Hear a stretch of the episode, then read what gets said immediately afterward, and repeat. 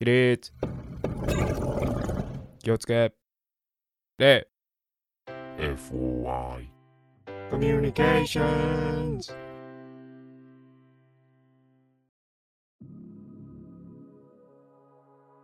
今週のオカルト通信は？違う。何が違う？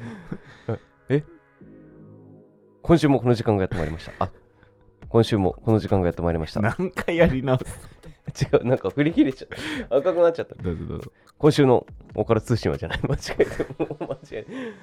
今週もこの時間がやってまいりました。FOI オカルト通信。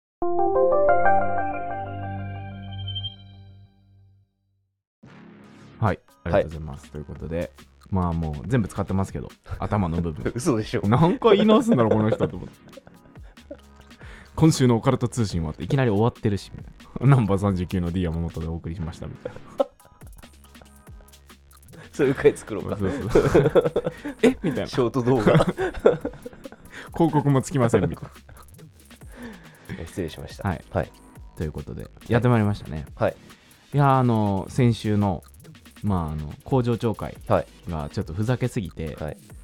ちょっと相当人が離れたんじゃないかっていう懸念があれはお便りをくれた、はい。はい。はい。ゴリラの嫁さんも、まあ、その後に読ませてもらったおはぎさんもはい何も悪くないです。あれは一重に僕たちの悪ふざけが招いた結果なので。そうですね。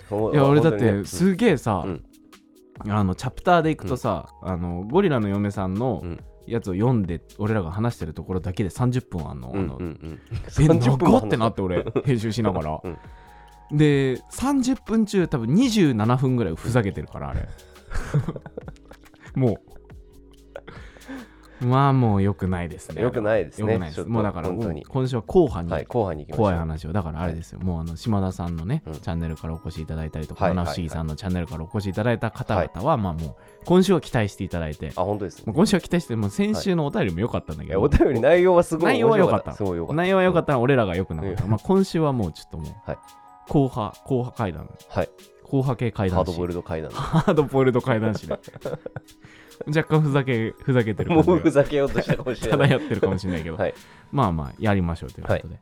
ですね。はい。なんですけど、どうでしたか？今週は何かありましたか？今週ですか？はちょっと聞いてほしい話があるんですけどい。い、や、もうふざけてますね、なんかトーンが。会ちょっと会社の話なんですけど、はいはい。あのーしばらく前に、ちはいょっと休み始めさっちゃった、あのお兄さんがいるみたいなはい話をしたと思うんですけど、はい。ストレスで。ちょっとこう、上司のパワハラ気味の上司のうんあれで休んじゃった、元野球部キャプテンの。そうそうそう。とどめで俺が野球部いじりをしたら休み始めちゃったっていう先輩が最近復帰して、おおで、原因聞いたら、うん。やっぱりなんかストレス性の頭痛みたいなので、おー。なんか結構いくら薬飲んでも治んなくてみたいな。大変ね。あの、ダニエル・ラドグリフうんうんうん。さんとかの、あの、はい。なんていうの、白球頭痛みたいなさ、あるじゃん。群発性頭痛じゃないかなっていうような疑いが出るぐらいの感じだったなって。で、治んなくて大変で、やっと復帰できましたみたいな感じで復帰してきたんだけど、うん。うん。その日のうちに、うん。その直属の上司に呼ばれて、うん。あの会議室であのお話みたいな感じになって、はいはい面談みたいなそうそうそう何話したんですかって言ったら、うん。まあ、頭痛で休んでる間俺たちは大変だったみたいなマジ？説教をされてで、まあ、今後もガンガン厳しくいくからよろしくみたいなのを初日に言われて上司？終わってないみたいなやば、怖っでだからもう怖い話だ、それ。これがサイ本当にサイコパスなのか、うん。それか単純にめちゃくちゃバカなのか どっちなんだろうみたいな。で本人がもうなんかもはやここまで来ると本人が気づいてないのか気にしないようにしてないかも、してないしてるのかもわかんないみたいな。ええねやばいでしょ。だって、まあ、要はさ、うん。そうは言わなくてもさ、うんうんその先輩が休むことになった群発性頭痛の、ね、きっかけとか引き金になってんのはその上司なわけでしょ、うんうんうん。そうそうその自覚はないのかじゃあ。で他の同僚の人が、うん。まあその休んでた先輩の話になって、うんいやこれからガンガン行くみたいなの言ってるからまあでもストレス性の頭痛で言いますしみたいなストレスでも頭痛起こるって言いますしみたいなうん。フォローを入れたら、うん。いやあの頭痛はストレスじゃないって言って。何を知ってんだよお前。は わかんないもん。行かれてるでしょ。やばくない？怖。っやばいんだよ本当に。そんな人がいるのがね世怖いわ、の中こんな人いるんだって思っちゃって。それがいねや怖いんですよ本当に。ーいやー怖っ。そう。それで言ってたのが、うん。結構みんなに聞こえる声で言ってたんだけどいや俺がそういう原因でうん。休んでるんだったら、うん。お前ら二人も休むはずだろみたいいやもうなだから俺は原因じゃないの怖が分かってんだからみたいな。言う。終わって終わってるでしょマジで。怖いいややっぱ人怖ですねそれは完全に。人コアですよねやっぱり。いやだってさ今はさ俺らこうやってさちょっとケラケラ笑っちゃうけどさ、うんもしその人がさ思い詰めたりしてさ、なんか取り返しのつかないことになったりしたらさ、う。んいや怖っ。その人の精神構造マジわからん。やばいよね。やっぱなんかその多面評価みたいなので部下の人にさ、うん。いろんな他の部署の部と下の人とかいろんな人に評価してもらうみたいなシステムあるんだけど、はいはいはい。まあやっぱボロクソに書かれるらしいのよ、あのーこのこういうストレッサーになってますよとか、うん。なんかあまりにも暴言がひどいですよとか書かれてんのに、うん。俺は俺だって言うらしいの。やっばいな。やばいでしょ。だこれって何なんだろうみたいなさ。妖怪ですかね。妖怪ですね それは。完全に妖怪ですね。やっぱそうですよね。いや怖すぎるわ。怖いよね。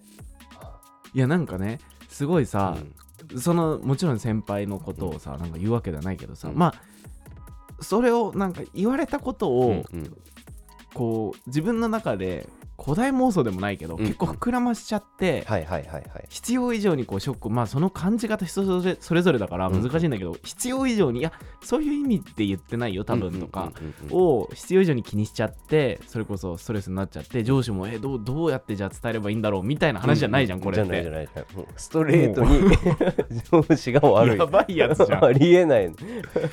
でガンガンガンからよろしくよみたいないや怖っ。怖いわ。やばいでしょ。うん。そう。だからなんかサイコパスとも違うし、うん。ななんかソシオパスなのかなわかんまあないけど。人の気持ちがそこまでわからないっていうのはすごいですね。ね。そう。はいなんか共感して傷ついちゃうじゃん。なんか相手のこと悪く言ったりするとさ、うんなんかあんまり強く言い過ぎたりすると相手が傷ついてるなんかあんなあんな言い方しなくてもよかったかなとうんよかみたいなかもうちょっと伝え方なかったかなとか考えるよね。だからそういうリミッターがない人って世の中にいるんだなっていうのをちょっと今週し思い知っ何なの？サイヤ人とかに育てられたの？な どういう？そうなんだ。サイヤ人の 生き残りなんだとそうなんだ。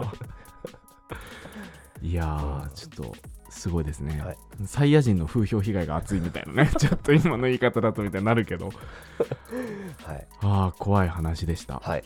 ある意味なんか一番怖いかもしれないその話がみたいな。いやなんか誰の身にでもさ降りかかりうるじゃん。うんそうだよね。なんか、うん。そういう人との関わりって。そうだねいやきっと聞いてる人の中にもそういうストレスを抱えてる方っていらっしゃるんだろうなって感じするよね、だからはい。もう早く逃げた方がいいです、そういう人の悪口いっぱい送ってきてくださって僕たちも妖怪として紹介していくので。俺たちが消化できずに死んでしまうかもしれない。そうだね。俺らがもう胸くそ悪くて、まあ、もうこういうやつマジ嫌いだよねっつって。俺らがイライラして。もうそれを見てるとか聞いてるだけでもそうだねストレス溜まるから、ね、クソ悪いよねそういうのって本当に。もっとハッピーなことを考えて、ハッピーなことを伝えていきましょう。そうですね。そうですね。はい。まあちょハッピーなことってこ怖い怖い話だけど俺らが取り扱ってんの？はまあまあまあまあ、というわけで、はい。今週もですね、はい。我らがエースからの投稿をお。また読ませていただければと思っております、はい。捜査官ナンバー001番パパスの腰巻様からのお便りですね。はい。はい。早速読ませていただこうと思いますのでよろしくお願いいたします。よろしくお願いします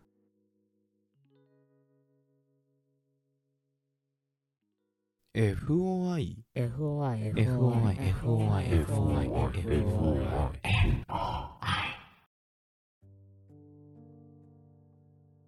はいというわけで本日のお便りでございます。本日第1通目というかもうパパスさんは毎回超大作をお送りいただけるのでもうパパスさん回になりますね今回も。はい、よろしくお願いしおます。願いします。FOI オカルト捜査官の皆様お疲れ様です。ナンバー001のパパスの腰巻きですナンバーは001で大丈夫です。あのね当時なんか27番がいいみたいな話があったんですけどおはいこれ結構もうあのいただいたのがですね去年の3月でございますので。リスト作成に励んでいた頃。はいはいそうでございます、そうでございます。はいちょっと忙しい日々が続き投稿が遅くなりました。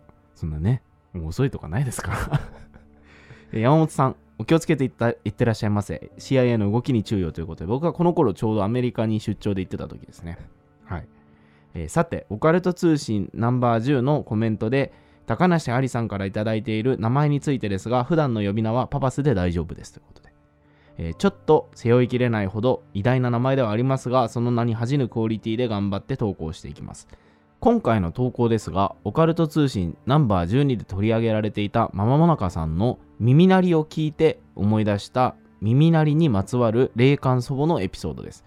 ママモナカさんのもね、なんか耳がキーンってなって、うんうん。死ね死ねみたいなのが聞こえてきたはいはいはいはいはい。だったと思うんですけれど、まあちょっとそんな、もう毎回パパさんのおばあ様のお話は本当面白いですかうらね。ん。今回も期待が膨らんでおります。タイトル「雪の中の少年」祖母は呉服屋での現役を引退してからは週に34回町内で日本舞踊やお茶の稽古をしていたのですが月に何回かは頼まれて少し遠くの町でもお稽古を行っていました。運転免許を持っていなかったので遠出をするときはおじかっこ父方の長男の運転で現地へ赴いていました。気温がぐっと下がったある日山を一つ越えたところにある A 町でお稽古がありおじの運転で出かけたのですが山に近づくにつれて雪がちらついていました。おじは帰りには雪が積もっているかもななどと言いながらスピードを落としつつ山間の県道を走り山越えをしました。無事に A 町に着いたのですがすでにその頃には薄く雪が積もっており山道を通るにはチェーンがないと危ないと思ったおじは祖母がお稽古をしている間にガソリンスタンドでチェーンをつけたそうです。お稽古が終わり昼過ぎくらいに A 町を出発したのですが案の定山の中に入ると道路は完全に凍結しています。一応除雪車が通ったらしく道路の山側にこんもりと雪が積まれていました。さらにまだボサボサと雪が降り続いており視界がかなり悪く徐行並みのスピードで運転していたのですが曲がりくねった下り道を進んでいると祖母の耳に突然大きな耳鳴りがしてきました。最初は山中なので気圧差で耳鳴りがするのかなくらいに思っていたそうですがそれと同時に嫌な予感がした祖母は運転をしているおじに慎重に運転してと言いました。おじも分かっているよ。にしてもひどい雪だなと返したのですがその声が聞き取りにくくなるくらい祖母の耳鳴りはどんどん大きくなっていきます。周りの音が何も聞こえなくなるほど大きくなった耳鳴り。祖母もさすがに病気かと思ったそうです。帰る前に病院へ行ってくれとおじに言おうとしたその瞬間視界が悪いフロントガラスの向こうに少年が飛び出してきました。祖母は危ないと叫びそれに驚いたおじは急ブレーキを踏みました。雪国の方はご存知かもしれませんが前輪駆動車の場合凍結した道路で急ブレーキを踏むとタイヤがスリップしてハンドル操作が効かなくなります。おじも当然雪道での急ブレーキがどれだけ危険かを知っていましたが急に祖母が叫んだため反射的にブレーキを踏んでしまいました。チェーンを履いているとはいえ完全に凍結して雪が積もった路面です。多少の抵抗はあったものの簡単にタイヤはスリップし車体は大きく揺れました。ただ幸いにも右のカーブに差し掛かっていたこともあり後輪がスリップしたのが左の谷側だったため車のフロントは右の山側を向き柔らかい雪が積まれた歩道に突っ込んで止まりました。よかったねこれねあわやっていう感じですよね、うんうんあまりのショックに2人とも数分間動けなかったのですが祖母が「子供見た?」とおじに聞くと「子供気づかなかったけど」と返してきます祖母が「確かに飛び出してきたまさか跳ねた?」と聞きますがおじからは「まさか跳ねたりしたらぶつかった衝撃があると思うけどそんなのなかったよ」と返ってきました見間違いだろうと思いつつ念のため2人で大雪の中車外に出て周辺や車の下を探してみましたがやはり少年は見当たりません。そもそもそんな大雪の中山中を子供が一人で歩いているわけもありません。積雪の足跡すらなかったこともありおじがこのままここにいたら大雪で立ち往生になる。とりあえず麓の町まで降りようと言い半信半疑の祖母も従うしかありませんでした。麓の町は多少雪が弱まっておりガソリンスタンドで改めて車体全体を確認しましたが歩道の雪山に突っ込んだおかげで特に傷やへこみもなくましてや人を跳ねたような損傷はありませんでした。よかったね。うん。帰路に着く車内でおじが傷もへこみもないし何より前方に集中してた俺が見てない。その子供ってもしかして幽霊だったんじゃない？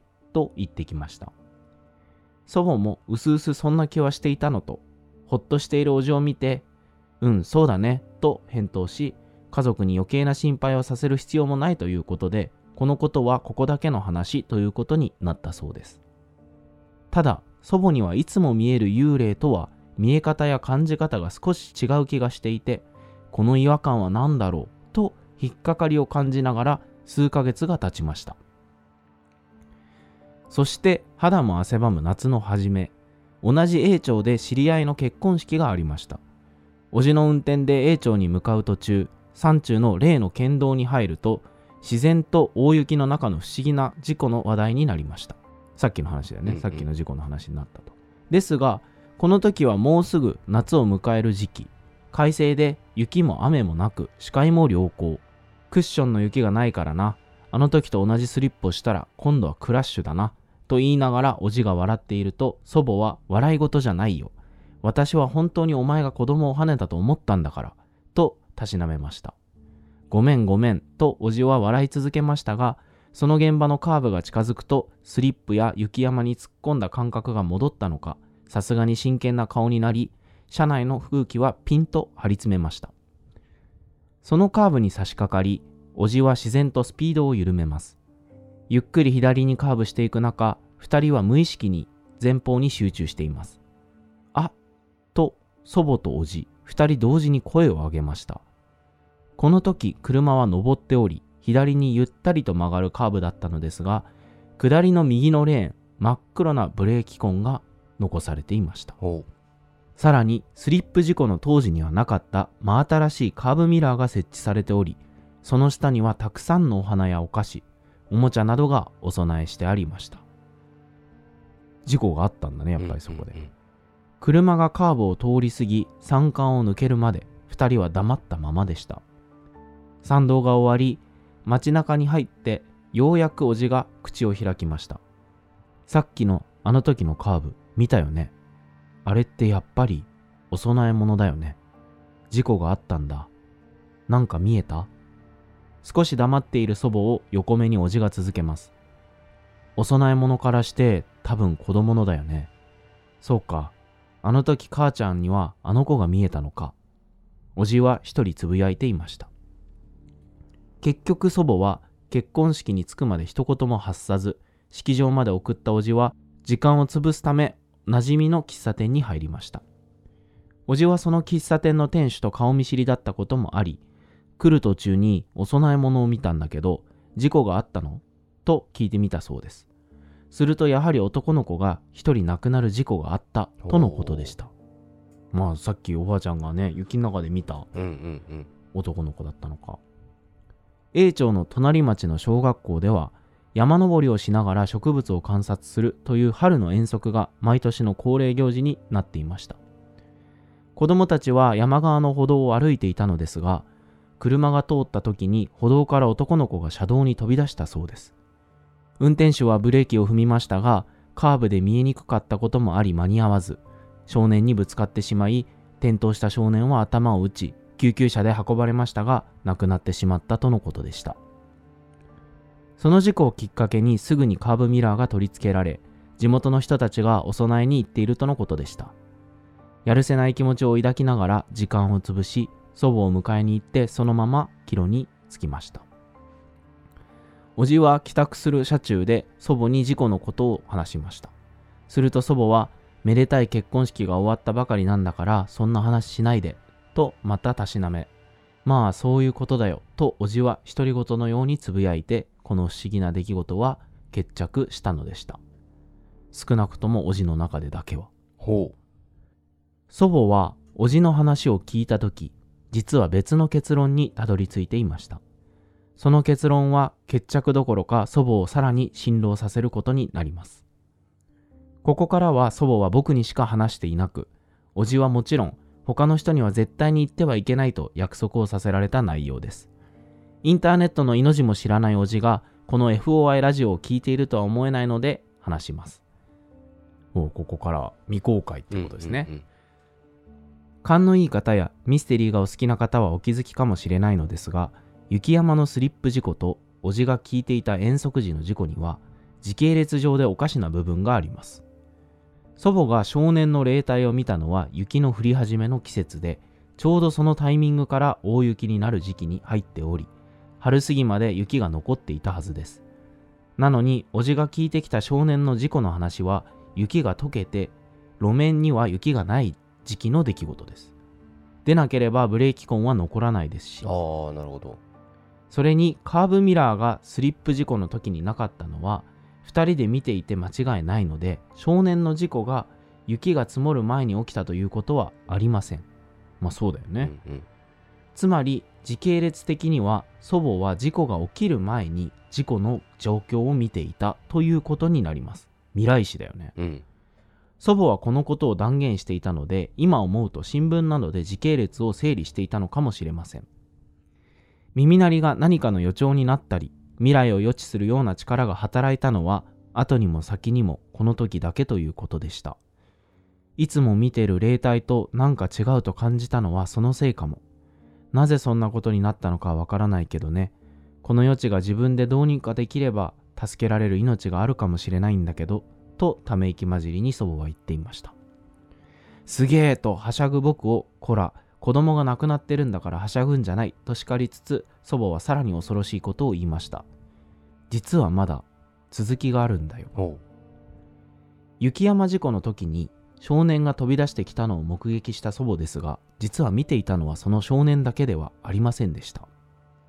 一瞬だけですがその時には見たものの意味がわからなかったのですがおじから事故が起きたのが遠足の時と聞いてあと全てを理解しました。大雪の中飛び出した少年の背中を追いかけるようにもう一人の両手が見えていたそうです。肘から先だけだったらしいのですが多分ふざけ合って少年を突き飛ばした人がいたんじゃないかと。しかし事故について詳細を聞いた叔父の話にはそのような話はありませんでした。祖母は私の勘違いならどんなに気が楽かとため息をついていました。幼いながら知らない方が幸せなこともあるということを痛感した瞬間でした。以上が祖母の話の中でも少し風変わりなエピソードです。ちなみになぜおじにこのことを話さないのかを祖母に聞いたところあいつのいいところはあの単純なところだよ。自分で納得しているところを引っかき回す必要もないとのことでした。釣りと旅行とをこよなく愛し勉強や読書は大嫌いというおじらしいといえばらしいですが。これが読まれるのは夏頃かもしれないですがくしくも夏ですね確かに。そうですね。もうちょっと1年のズレはございましたが 夏でございます。冬の雪山でのスリップには皆さんもお気をつけください。皆様お待ちかねのなどと言われると嬉しいやら恥ずかしいやらでニヤついてしまいます。まあもう本当にパパスさんのお便りは皆さんお待ちかねですから僕の方でもストックはまだまだ持ち合わせていますのでしばらくは投稿できそうです。次の投稿は月内に間に合わせますということで すいません読めてないからなって感じだけど箇条書きになってきたら、えーお察しいただけると幸いですということで。はい今回もありがとうございます。ありがとうございます。いやー未来史ね。すごいお話。おばあちゃん一体何個能力持ってんのって感じだけど。普通に聞いてしまうもんな、まあ普通に面白いもんね このお話もね、えー。まあでもそのね。時系列的にそうだよね、うんうんうん。そもそもカーブミラーがうん。なくて、うんうん。多分その事故がきっかけでその設置されたわけだから、まあ未来史だよね、そうだね。うん、おじちゃん気づけよそことも思うけど まあまあそうは思いたくないわな。てかまあなんか未来史できるっていうさ、うん。あれがないと発想がないとそうだね。そこに達しないよね、うんうんうんああ事故の時の例を見てたんだぐらいにしか思わないよね。うんうんうん。うん、あそうだよね。いやなんか耳鳴り耳鳴りってやっぱ霊体験とさ、うん。すごい関わりがあるっていうのをさ、うん。言うじゃない思う。俺自身うん。本当にうん。耳鳴りからの金縛りがすごい多いからああそうなんだ。めちゃくちゃ耳鳴りなんかしたことなかったんだよ、うん。あの20代の頃とか、うんうん。なんか最近本当に耳鳴りして体が動かなくなってみたいな。うん。耳鳴りが切ったら分かるもん。なんか嫌な体験するなっていうのがあー。それぐらい結構なんかイメージできる。その耳鳴りとそういう心霊体験のリンクしてるっていうのは。うん最近さ、ううんちのその俺の住んでる部屋の模様替えというかをしたじゃないですか。あはいはいはい。で収録をしてる部屋が以前は、まあなんかなんて作業部屋みたいなのがあはいったんだけど、はいはいはいまあ、今その寝室でやってるじゃん、うん。この収録を、はいはいはい。この収録やるようになってから俺この寝室でめちゃくちゃ耳鳴りが激しいのよ。本当に。夜中にキーンってくんの、うん。なんか金縛りとか合わないんだけど、はいはいはいはい。あー気のせい気のせい気のせい 気のせいって思うようにしてるんだけど、映ったかもね。うん。ああそう。やっぱりあるのかもね。うんでも耳鳴りって本当にそうらしくて、うん。うんあの俺のついほんとすごい短い話だから、うん。あれなんだけどずーっとその子のことを好きだったうん。男の子がいたらしいんだけはいど、はいはい。その子が事故で亡くなったって話を聞いて、であのその亡くなった直後から耳鳴りがすっごいひどくなった。あこれ俺に話してくれたのは女の子が話してくれて、その女の子のことを好きだった男の子が事故で亡くなっちゃったんだって、もうそしたらその亡くなった直後からもう耳鳴りがキーンってずーっとひどくて、なんだろうなんだろうと思ってある時パッてその寝てる時に耳鳴りがひどいから、うん。横見たらその男の子の顔がえ一緒に寝ててうん。ずーっとなんかこう自分にブツブツブツブツ言ってる。でも聞こえないんだって、うんうんうん。でも多分あの口が開くたびにその口の動きと耳鳴りがリンクしてるんだって、はい。はいはいはい波みたいのあるよね。そう。で、その男の子が口を閉じてる時は耳鳴りはしない、でその子がまた何か言おうと口を動かすと耳鳴りがキーンってひどくなるんだって、ってうんうん。言っててだからなんかよく耳鳴りは話しかけようとしてるみたいなのをあ言うじゃん。あだから多分そうなんだと思うみたいな話をこの間聞いて、なるほどね。うん、だからああ耳鳴りってそうなんだなみたいな。思って。だから俺は自分の部屋で耳鳴りがしても 気のせい気のせい気のせいと思うようにしてるけど。うん。なんかさ逆によくそのオカルト否定派みたいな人たちがさ、はいはい。じゃあじゃあ耳鳴りが鳴ってるのを説明するためにそういう幻覚が見てるんですよみたいな。話し方をさする場合があるじゃん逆にね。だから耳鳴りありきね。そう。だから脳がエラーを発してるから、うんうんうん。そういう幻覚を見せて説明づけようとしてるみたいな、うんうんうんうん。っていうのも言うけどさ、うん。なんかそれってすごいなんかどっちとも言えることっていうかさ逆逆にも言えることそうだね。卵が先か鶏は先かみたいなみたいな話を強,、強くするよなとも思ってて、うん。ねなんかこれだけみんながみんなさ別に幽霊を信じてるわけでもないのに俺も別に全然、なんていうのもう絶対幽霊は存在しますみたいなのは思ってないし、うん。あのなんていうんだろう存在を証明したいみたいな感じではないけど、うん。でもなんか急に耳鳴りがするようになってそういうなんか気味悪い体験するようになってみたいなのうん。を知ってるし、うん。なんか実際そういう体験をしてる人たちが他にもいるっていうのが、うん。なんかやっぱこういうのの面白いところかなとはそうだ思ったりねするよね。うん。なんかそのオカルトとさ、うん科学の交わるところってさ、うんうん。どうしてもさ嘘か本当かみたいな話になりがちだけどさ、まあねそね。そこがさ、ううんまいことこう配合されてる話ってさ俺結構好きで、ああのまあ、なぜ気温が下がるのかの説明は置いておいあ、て、うんうん。いろんなところでさあの例が来るとうん。気温が下がるっていうのが説明されててみたいな。はいでほら、ねこの間その話、あれ？ケイトしたんだっけ？そのよくさ、うんタクシーでうん。女の人が乗ってて、はいはいはい。席が濡れていてうん。女は消えていたみたいなことがあるっていうじゃん。うんでなんかその霊がいたところが濡れるっていうのと、その霊が気温が下がるっていうので、うん。要は結露で濡れているみたいな。うんうんだからその霊が来た時に気温が下がりますっていうところの証明はされていないんだけど、その気温が下がるっていろんな人が言う事象とその結露っていうのが結びついてるのとかが、うんうん。なんか科学で証明されきってないけどなんとなく説得力が増してるうんみたいな話が俺結構面白いなって思うんだよね。そうだから耳鳴りも何かしらあるんだろうね。やっぱそういうのって。うん、なんかしらは起きてるはずだよね、うん。身の回りにね。いやだってさそんなに耳鳴りすることってさ、うんないよね。なかったなかった、ないよね。ないない。俺もだからこの部屋でぐらい。まあ気のせいなんだけど、この部屋に関しては。俺も気のせいだとそう。だからそんなね。どれだけねその友達の女の子が、うん。そのしっかりうん。例の口の動きと耳鳴りがリンクしてたよって話をいくら俺にしたところで、はいはい。俺の中でこれははい勘違いです。俺のは、俺のは勘違いですと思うんだけど、うん。まあでもうんなんかいろんなところで出てくるのってやっぱ面白いよね、不思議だようね、ん、すごく不思議。と耳鳴りとあとやっぱりもう一個は未来史。うん、未来史ね。なんか場所の記憶の話なのかなと思ったんだけど、うん。それこそさ、何回も自殺してる姿が見える、うん。見るとか、うん。なんかえ交通事故のね、姿が見える場所とかさ、そういうのに近い話なのかなと思ったら、ね、その先の、どうどうだったのかな？その未来のうん。例の姿が見えたのか、それとうん。もこれからその未来の場所の姿が見えたのかみたいなさ。いやさあ、うん。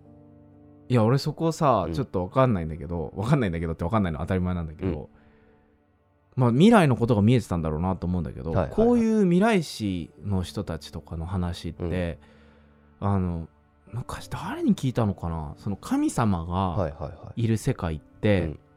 あの時間の流れがうん。直線じゃないみたいな。ほ過去から未来に向かって一直線に進む時間の上で俺たちは生きてるう。じゃんうんうん。まあこれまたあれですよ、うんあなたに、まあお前、都道府県23しかできないやつが何を？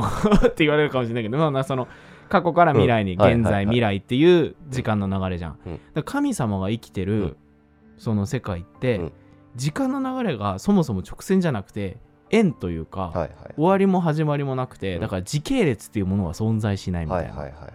だから、未来史とは言いつつも、その先にあるものじゃなくて、うん。同時にそこにあるものみたいなのを見てるみたいな話を、あすごいその結構霊感強い人から聞いたことがあって、うん。そのまあ科学とかとは別のところでだけど、うん。うんうんうんなんかすごく納得をしてあ。だからなんか日本でさ、うんあの神様になんかお願いをしてる時にその俺ちゃんとした言葉を忘れちゃったんだけど、前祝いみたいなのをするはかなあ。はい。い。願い事をした時に、うん。叶った体でお礼をする、うん。でお祝いをするみたいなのをはいはいはよくやるっていうのは、へー。神様の世界は、うん。その日本人間の世界と流れが違うからなんだよみたいな、そのだから神様の世界ではもう叶ったことになってるから、うんうんそれに対してお礼を言ったりとかすることでそれを現実として引き寄せるみたいな。な話を聞いてなるほどね。あ面白いなその考え方ってちょっと思って、でなんかこの話を聞いた時にもう一個思ったのがそこで見えたのは、うん。なんだろう未来の一個の可能性でみたいな話もはいはいはい。あって、あなるほどね。はいそうあの時間あのタイムラインみたいな言葉をさ、うんうん。言うじゃん。世界線みたいな言葉。あなんかあれパラレルワールドそうパラレルワールドうん世界線っていうなんか使われ方実は違うらしいんだけど、このこの言葉の使われ方がそもそもの言葉とは違うらしいんだけど、俺らが考えてるなんかいくつも分岐してて平行でこう進んでる、はい。A だったここで選択したのが A だった世界線とうん。B だった世界線みたいな、うんうんうん。でなんかそれが重なる部分に行った時に。もう一個の方を見るみたいな。のなのかなみたいな。だからその事故っていうのは、本当はその少年じゃなくて、うん。実はその雪のところうでん。事故に遭ってる世界線もあったのかなとかも思ったあのー。未来とかそういうんじゃなくなるてほどね。雪の中ではいはい。男の子が事故に遭っちゃうんううん。世界線が実はあって、うん。事故に遭っちゃうっていうそうのはなんか実は変えられなくてみたいなところでそうそうそう。のアクシデントは絶対あるんだけどそれがいつあるかっていうのはこれが違ったとか。はあなるほどね。でももしかしたら違う男の子だっうんたかもしれないし、ああなるほどね。そう。はあ。だからなんかその過去現在未来とかの考え方をするときに、すごくその不確定要素が多いから、見るのが難しいみたいなさよく言うじゃんそういうのって、うんうんうん。だからパッて見えたのっていうのは一個の可能性だったのかなとかも思うからなるほどね。まあ見えたところでパパスさんのおばあさんにはどうしようもなかったことの気もするから、うんうんうん。なんか気にね病んじゃう。まあもう今更って感じだけどさ、かなーってちょっと思ったけど。うーんそう。インターステラーみたいなね。インターステラーみたいだね。ね。うん、未来の SF うんもさ、結構そのテーマの話多いじゃん。俺 SF 好きだから結構見るんだけどさ、そのメメッセージって映画。ああメッセージはまさにそういう時間軸っていうのからちょっと解放された感じのうんうん話だもんね。うん。だから彼らの言語はこういう形でみたいなさ、うんいう話であれの小説がテッド・チャンって人が書いてるんだけど。メッセージあのバカウケって呼ばれてたやつですね。あバカウケね。バカウケの。コラ画像がもう爆発的に流行したあのメッセージで宇宙人ものね、そうそうその宇宙人がうん。その地球にうん。降りてくる際に乗ってる宇宙船の形がバカウケそのものであるみたいな、そうそうそうそう。うん。あのバカウケの、うん。に乗ってる宇宙人は、うん。その終わりと始まりを同時にうん。書き始めるんだよね、うん。文章のね。でだから人間としてはそれが全く理解できなくて、はいはいはい。どういう構造になってるのっていうのを追っていくっていう話な言語学的に解明していくっていうような話なんだけど、うんうん。なんかそれにも近いようなさそうだね。ね。だからなんかあれはある意味だからその神様の世界線あの、うん。世界と同じ時間の流れみたいな話なんだろうなって、あれを見るたびにすごい思うの、うんうんうん最初と終わりがもう決まっててみたいな、うんうんなあれもすごい面白い映画だよね。うん、面白いよね、うん、眠くなるけど。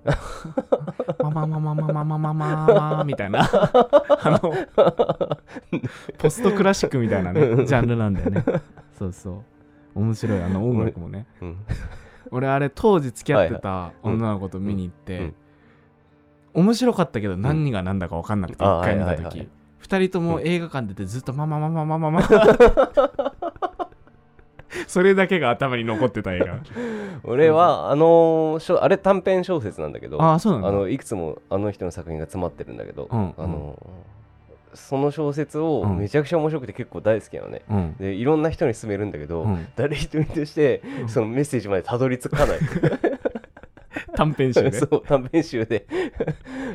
あそんそなう。難解な。あまあなんか SF 慣れしてないと難しいかなみたいな。な感じ。なんかさ、うん。SF とオカルトってそこ似てるよあ似ねてるかもしれないよあのねそう。なんか基礎知識みたいなのがさ、ある程度ある程度ないと全然知らない人に生き量と資料とか言っても、うん、分かんないもんね。え？みたいになるじゃんやっぱり。なんかそれがみんな分かってるっていうのも、うん。やっぱえオカルトのね面白いことであると思うしね。あとなんか SF に関してはやっぱうん。り日本人あのドラえもんをみんな読んでるから、はいはいはい。あんなに SF こんなに SF を読んでる民族っていないんじゃないかっても思ってるしあなるほどね、ショートショート星新一のショートショートとか。さそうだね。そう。なんかだからそういう部分で、うん。なんか受け入れてくれてんのかなと思ったりね。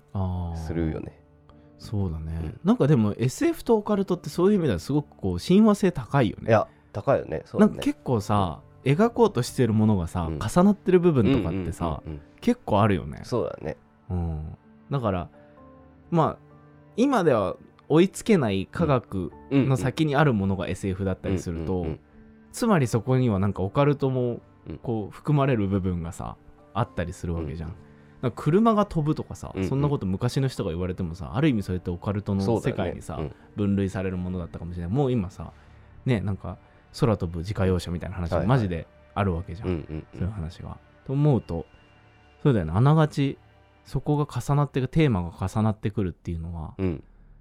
うん。あただそうだよね。だって前話したさ、うん。匂いの元旦知見の話とかも,、はいはいはいはい。もうまさにそうじゃん。そうだね。三木大雲さんが、とかあのお便りくださった方の名前今パッて出てこなくなっちゃったけど、その病気の異臭のね。はいそう。はいはいはいがんの匂いを当て,、うん。当てられるっていうか昔それがすんごい悪臭でって言ってたのってその時にはうん。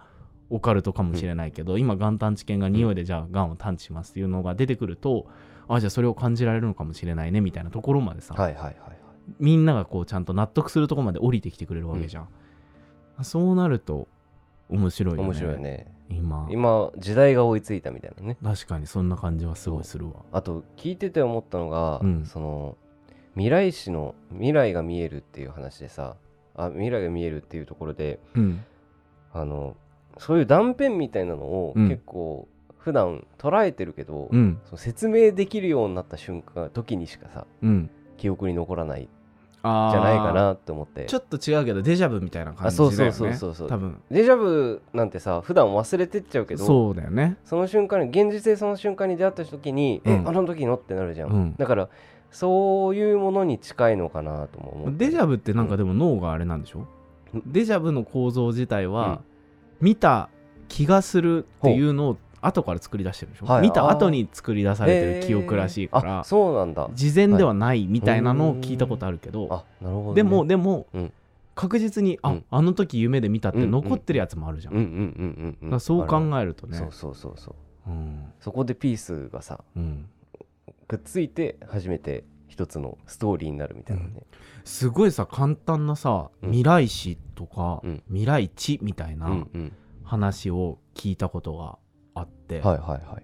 前もちらっと話したんだけどよくわかんないんだけどバーでうん。働いてるバーテンダーの男の人がいて、うん。常連の女の人がお客さんとして来てて、うん。で別のお客さんも、まあ、常連さんだけどその常連さん同士は知り合いじゃなかったらしいんだけど、はいはでその男の人が帰ったんだって、うん。帰った後にその女の常連客の人が入ってきたんだって。でそのもうお店もしまい際だったから、うん。そのバーテンの人は伝票の整理してたんだって、うん。そしたらその先に出てったここが勝ち合ってはいない、うん。その男の常連客の人の伝票をそのお後から入ってきた女の人がパーって見て、うん。ぼーっと見た後に「あこの人結婚するね」って言ったんだって。へえ、「は？うん。みたいな。どういうこと？会ったこともないし「えなんで?」って言ったら「うんうんいやなんか見えた」みたいな。へ全然そういうオカルトのこと言う人じゃないらしいんだけどその人。なんか見えたって言って。でその2週間後ぐらいにうん。お店にまたその男の人が飲みに来たら「いやうん。結婚することになって」って言って言ったんだって。であとにその女の人にマジで結婚するらしいんだけどなんで言ったのあの時って言ったら「いやなんか見えた」みたいな。未来史みえたいなうんうん。やつとか。あとはあのすんごいしょうもない話というかしょうもない話なんだけど、あの友達があのおんその彼女とテレビ電話してたんだはいはいはい。ですんごい仲良くてテレビ電話してる時にその彼女が可愛いから、うん。スクショ撮ろうと思ったん。で、したらスクショ撮ろうとしてんでしょみたいなこと言われて、うんいやいやいやみたいな。ダメだよお父ちゃん。みたいなこと言われてたんだけど、なんか6枚ぐらい撮りそうみたいなこと言われてたんて、で後々見たら本当に6枚だったみたいな、へえなんかねそういうちっちゃいことがよく起こるんだってそういうことって、へー。なんか言われた数字の通りになってたりとか意識してないのに、言われた場所に自分がいたりとか、みたいな,、なんかそういうのがあるみたいな。だから未来地じゃないけど、うん。うんうんすごくちっちゃいしょうもないことだから見落としてるんだけど人がそういう力を発揮してることとかってあるんじゃないかな、うみたいな悪い予感が当たるとかもそれに近いものがある気がして、鮮明にさその悪いことが起きた未来が見えることってない？ああわかるわかる。そのいいことでもあるしね。絶対この人と会っちゃいけないって思ってる時とかにうんうん愛用のないところで あなんかあの人と会う気がするって思うと、うんその人と会ったところが見える気がするそしたら会うはずないのうん。にそこで会うみたいな、しかも徹底的に避けてるのに会うはずないのにそこで会うそこで会うみたいなのって、うん。だからそれはある意味その時間がうん。縦じゃなくて、うん。そのうん。一直線流れてんじゃなくて、その終わりと始まりが先にあるじゃないけど、そういうのがあんのかなーってなんかちょっと思っちゃう瞬間だったりしてかるわかる。そうだね。自分は未来を、その線の先にある未来をうん。よ予知してるとかじゃなくて、うんうんもうそれはあらかじめあったもので、それを知ってるだけだから既視感とか基地感があるみたいな話なのかなってすごい思う。のそういう瞬間ってなんかあってなんかそういう感覚がものすごい鋭い人が、うん。まあいわゆるさこういうパパさんのさそうおばあさん。のおばあさんおおばあちゃんみおたいにさばあちゃんね。みたいな、ね能力を持ってると言える人なのかもしれないとか思ったりね。使いこなせたりとか制御できたりとかね、うんうんでもやっぱりさみんな実は霊感とかシックスセンスって備わってるっていうじゃん、それをなんか使わなくなっただけみたいなさ、なんかまさにさ英語話者の人とうん。日本語話者の人で同じ音が出せないとかってそういうことああ確かにね。じゃん。構造としてはさ体の構造は一緒で、うん。流暢な日本語を喋れるはずだし、りうん。流暢な英語を喋れるはずだけど例えば Y の音が出せないとか、不思議だよね。TH の音が出せないとか、体をそういう使い方をしないから、うん。その使い方ができないっていうだけで、本当はできるのにみたいなことってさ、いっぱいあると思う、うんうんうん。だからシックスセンスとかってそういうところに実はなんか類する話なのかなってちょっと思ったりは、なんかあまりにもん。こういうすごい能力の人の話とか聞いたりとか、実はなんか最近あったりもしてそういううん霊感すごい人とかみたいな人の話を聞けたりはして、そういう時にあまりにもその人のうん。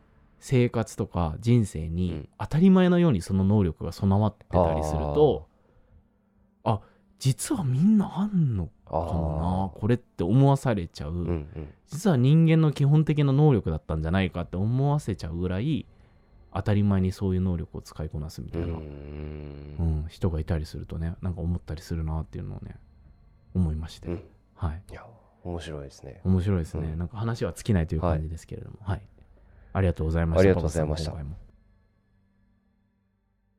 FOI FOI FOI FOI FOI FOI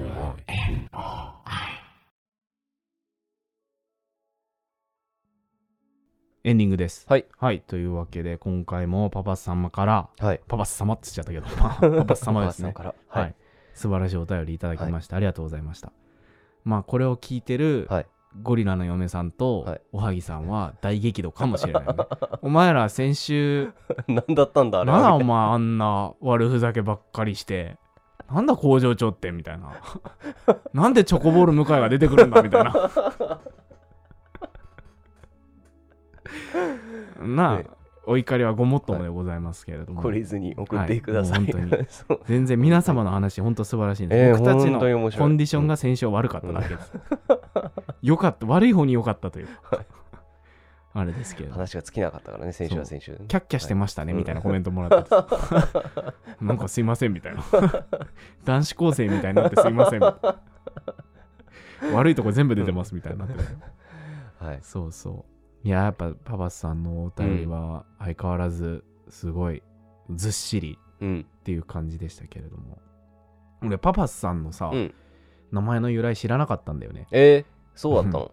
うん。そう全然知らなくて。なぜか、うん。パパスパパスって聞くたびに、なんでかわかんないんだけど、俺の頭にはずっとあのバーバパパがバーバパパだったの？バーバパパってあのピンク色のやつだよね。バーバパパが思い浮かばれ、思い浮かべられていて、思い浮かばーっつまあ、バーバーっつって。バーバーみたいな。パパ出てきそうな。そうそうそう。バーバパパが口から出てきそうな、へそうあそうだったんだ。そな感じだったうん。えへえなぜか。で、パパスっん。ていうのが、うん。なんか YouTube の6秒広告かなんかにあ、はいはいはい。ドラクエのやつなのあね、うんそうそうそう。パパスさん。もね、なんか、私は息子をうんぬんかんぬん、わーみたいな、漠然とパパスって書いてあって、パパスみたいな。え、パパスってこれみたいになって、そうそうそうそう。ドラクエ由来なんですね。ドラクエ由来ですね。は、はい。でだからそのこの今日のお便りの最初に書いてあった、すごく偉大なお名前ですがみたいなのの意味もちょっと最初分かんなくて、バーバパパをめっちゃまあ尊敬してる。バーバパパをすごく まあ背負いきれないみたいな。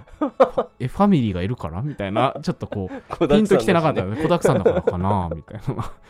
あのなんかよくわかんないボーリングのピンの変形みたいな人たちがいっぱいいるからかなみたいなのを思ってたけどそうじゃないんだね、そうじゃないです。そう偉大な。偉大なね。息子を助けたの？いやみたいな、まあ息子を育てた。あ育てたの？勇者を育てたあそう勇者を育てたのがパパスなのね、うん。っていうのをちょっとこほう。まあいまだに分かってはいないんですけど 全貌は明らかになってない俺の中もで。うやったら いいクリアしなよ。ゲームやってこなかったからね。あそうだね。うん。RPG はねあんまりねやる。全然やらなかったからあれドハマりするかもよ。ハマっちゃうね、うんそれが怖くてやってない節はある。本当にゲームは俺もうなんか一個のことにハマるとさ、うん。あもう廃ずっとやるもんなるじゃん。うん。本当に。ポケモンとかすごいハマってた時期あったじゃん。やるもんね。あれみたいな。お前18時間前から姿勢が変わってないぞみたいな。さ まさかずっとやってたみたいなね。もうソファーが俺の形にくぼんでいるみたいな。あった。立ち上がったというのにみたいな仕事から帰ってきて急に1週間ポケモンやり続けるみたいなね。あった、うん。あった、うんもうそうなんです。あれはもうもう全てが自分がちっちゃい頃が貧乏だった弊害なんですあれはみたいな。そう。そうゲームでもないしょうがないみたいな。ゲームまあでもゲームゲームってさあれもさ、うん。さっきのシックスセンスじゃないんだけど、うん。あれもね俺ね一個のうん。能力だと思ってて、へゲームとかって、えはいはいあれってやっぱりねやってない人たちの中ではね育たない感覚なんだよね。そうだね。そうだね。あれって、はいはい。運動神経とかと似てる部分で、うんだからこれからのわかんない。ゲームやる人たち同士の間に生まれた人はもしかしたらそれがなんかうん。生来備わっているのかもしれないっていうか確かにね。勘とかってあるじゃん、なんかこのボタンを押したらこうみあたいなさ。あわかるわかる。確かに。だってなんとなく操ある作性程度ゲームできるからね。じゃん、うん。なんか初めてのもなんか多少できるみうんうたいな。んうんわかるのあるけど、そのやらない世代の人たちとか、うん。俺もだからちっちゃい頃ゲーム全然やらなかったから、うん。なんか結構ちょっとしたゲームとかみんなとさ家で大学生の時とかもさ、うんはいはい。なんか遊んでなみんなで例えばウィーレやろうぜみたいな時とかも、もうやもう何も分からん。何もできないの。あ わかるわかる。え？みたいな。コントローラー振り回すもうもうとかいるもんね。そうそうう。ん。本当にそういうレベルでできないから。なんかあれもうん。そういう感覚的な部分うん。なんだろうなみたいなちょっと思う確かにね。ことはある、そう。感覚。あとまあなんか。慣れともちょっと違う感覚に近い部分なんだよなゲームのってってすごく思うのなんか最近聞いて面白かったのはゲームの感覚とはまたちょっと違うんだけど、うん。勝負感みたいなところで最近俺、はい。はい格ゲーやってるストリートファイターやってるって話したじゃん。ああの梅原さんってわかる？梅原って。梅原ってあの日本で一番最初にプロゲーマーになった日本人もうめめちゃく e ちゃスポーツの人そう e スポーツっていうかもう格ゲーのレジェンドで前かそう。もう本当に格ゲーで一番有名な人って言っても過言ではない。人なんだけど、めちゃくちゃ強い人なんだけど、その人が麻雀もめちゃくちゃ強いんだって。その人 YouTube チャンネルやってる？あやってるやってる。あーその麻雀の方で聞いたことあるかもしれない、えっとね麻雀メインじゃないから多分ねただえじゃあ格ゲーやってて麻雀もやってるっていう人聞いたなんか俺それねままだいる？格ゲーやってて麻雀強い人めちゃくちゃ多いの。なぜか。なぜかだから勝負感みたいなのが働くが必要なゲームなのかなっていうところでなんかそれで麻雀のプロの人の話もなんかちょうど別のところで聞いたんだけど、うん。めちゃくちゃ勝ちたいっていう勝ちに対する執念をうん。持ってないとうん。やっぱプロの中で勝ち抜けないみたいな。感じをしてて、へもう本当に勝ちに対する執念なんだって。もう絶対に勝つ絶対にこいつを打ち負かすと思いながらー麻雀やってた時と今こうやって楽しんでやるやってる時だとうん。もう勝率が全然違うんだって、でも麻雀ってさ結構運が絡むゲームじゃん。うん。だけど引き寄せるんだねその執念が。そう。らしいよ。だかまあオらカルトだよねめっちゃそこまで行くと。そうそうそう。だから麻雀もよくオカルトそんなオカルトだからとか言うけど、うん。なんかだって出たら死ぬ役とかあったよね。ああ修練ポートとかね。うん。うんなんかあるもんうん。ね引き寄せたら死ぬみたいなね。でもなそれを寄せてでも勝ちたいみたいなさ。いやでもギャンブラーの人たちめちゃくちゃ願掛けするじゃん。はいはいはいはい。なんかポーカーのプロの人でうんうんうん普段なんかもううん。運を一切使わないように生活してるみたいな話を前なんか聞いてもうその勝負に全て運を使いたいからはい。運が絡むことは一切普通の生活ではしないでん普段は運をひたすら貯め続けるみたいな話とかオカルトじゃんみたいな話なんだけど確率の話じゃんだってそんなのなんて。だから勝とうが負けようがって感じだけど。なんかバカラってさうんギャンブルしてる？だからルールは知らないけどなんかゲーム自体は。要は、すすごい簡単に言うと、うん。この数字より高いか低いかうんを当てるゲームなんだけど、はいはい。めくりっていううん。あのーなんていうの？パフォーマンスっていうかめくりっていうアクションがあって、うん。そのディーラーの人がこうやってカードをゆっくりこうやってめくっていくの。うん。でそっから柄がこの柄が見えたらな上とかうん。下とかっていうのがあ勝てる負けるっていうのが、このめくりで分かるんだけど、はいはいはい。ゆゆっくりめくっていくのよ。うん。でこのゆっくりめくってる時にもう決まってんだよだから柄は、うん。もう絶対ここから決まりようがないのにん。決まってんだけど、もうそそこで叫ぶの「うんいけいけ!」みたいな。あ。よしよしみたいな。あそれ要はオープンってこと？そうそうそうそうオープンしますってこと？オープンとはまた違うそこでえそこからなんか変えられんの？自分のうん変えられない。もう勝負決まってんのよだから。だよね。意味そうねめくりっていうのがあるえだからミノモーターのためと一緒でしょ？そうそうそう。ファイナルアンサーと同じってことでしょ？ょ そそれを楽しむゲームなんてもう意味わかんない。でめちゃくちゃお金使うのよ。もう超反博打だから。あまあそうかそうかそうそうそうっていうゲームがあって、うんなんかか知らない間になんかそそれれがはだから楽しじらしのテクニックってこと？ディーラーの人の。みじらされのテクニックだあじらされもはや。何を？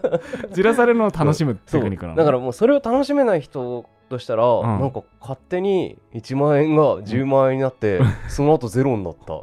で終わっちゃうの？わからバカだって、へえ面白いね。なんかそういうねうん。勝負感とか。なんか感覚のは話ね。なんか。うんいやまあまあ。まあ。勝負感って絶対でもあるよね。あまあ勝負感あるね。間違いなくあるよね。勝負感はある。あるあるね、うなんか今日勝てるみたいな爆祭って言われるとかね、そういうものってスポーツとかでもあるるじゃん。ある。なんかこの人格上だけど、うん。なんかでも今日は勝てるなって確信できる瞬間みたいなさ。とか、うん。まあ多分でももうそれは経験値からの予測なのかもしれないんだけどもうその相手が動く前うんうん。にどっちに動くか分かる時とか、はいはいはいはい、こいつこっち行くだろうなって思う感とか、うん、それがもう何連続で当たるみたいな。そうもずっそうそう。そうとゲーム内でずっとそれができるみたいな。やっぱね死ぬほど当たる時とかあるから。あねあーなんかまあ経験則っていうのもまあ大いにあると思うんだけど、うんうん。それとはまたちょっと違う。あのさアイシールド21あのはいはいはい。走るコースが見える表現があるの。あはいはい。こう行くと抜けるみたいな。あれが、うん。俺本気でバスケやってた時とか、あった。あのね近いものがあんの。へえあのコース取りというか、はいはいはいはい。あこういてこういてこうだなみたいな、うんそんなすごい高いレベルでやってたわけじゃないよ、うんうんうん。バスケはプロ行くレベルとかでやってたわけじゃないけど、まあ少なくともその例えばまあそこそこ上手い人たちの中でやってた時とかも、なんかあのあこっちに踏み出してこっちに踏み出してみたいなのほがなんかね可視化される瞬間があるへの、あこうだなみたいな。でその通りに行くと確かに抜けるみたいな、うんうんうん。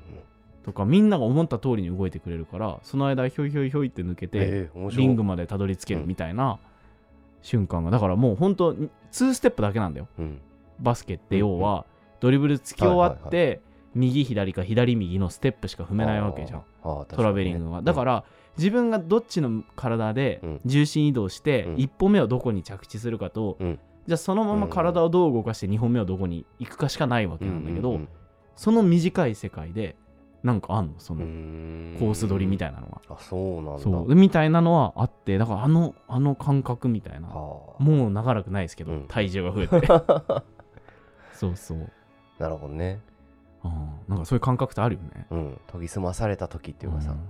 またちょっと全然関係ない話にはなってるけど、集中し何だったっけ最初？感覚の話で。感覚の話だったらね。そう。そうそうまあまあパワスさんのうん。おばあ様のね,、ねだからその未来史ってどういう感覚なんだろうみたいなうん。話からだったというか、うん。まあ、そういうあれだったと思うけど。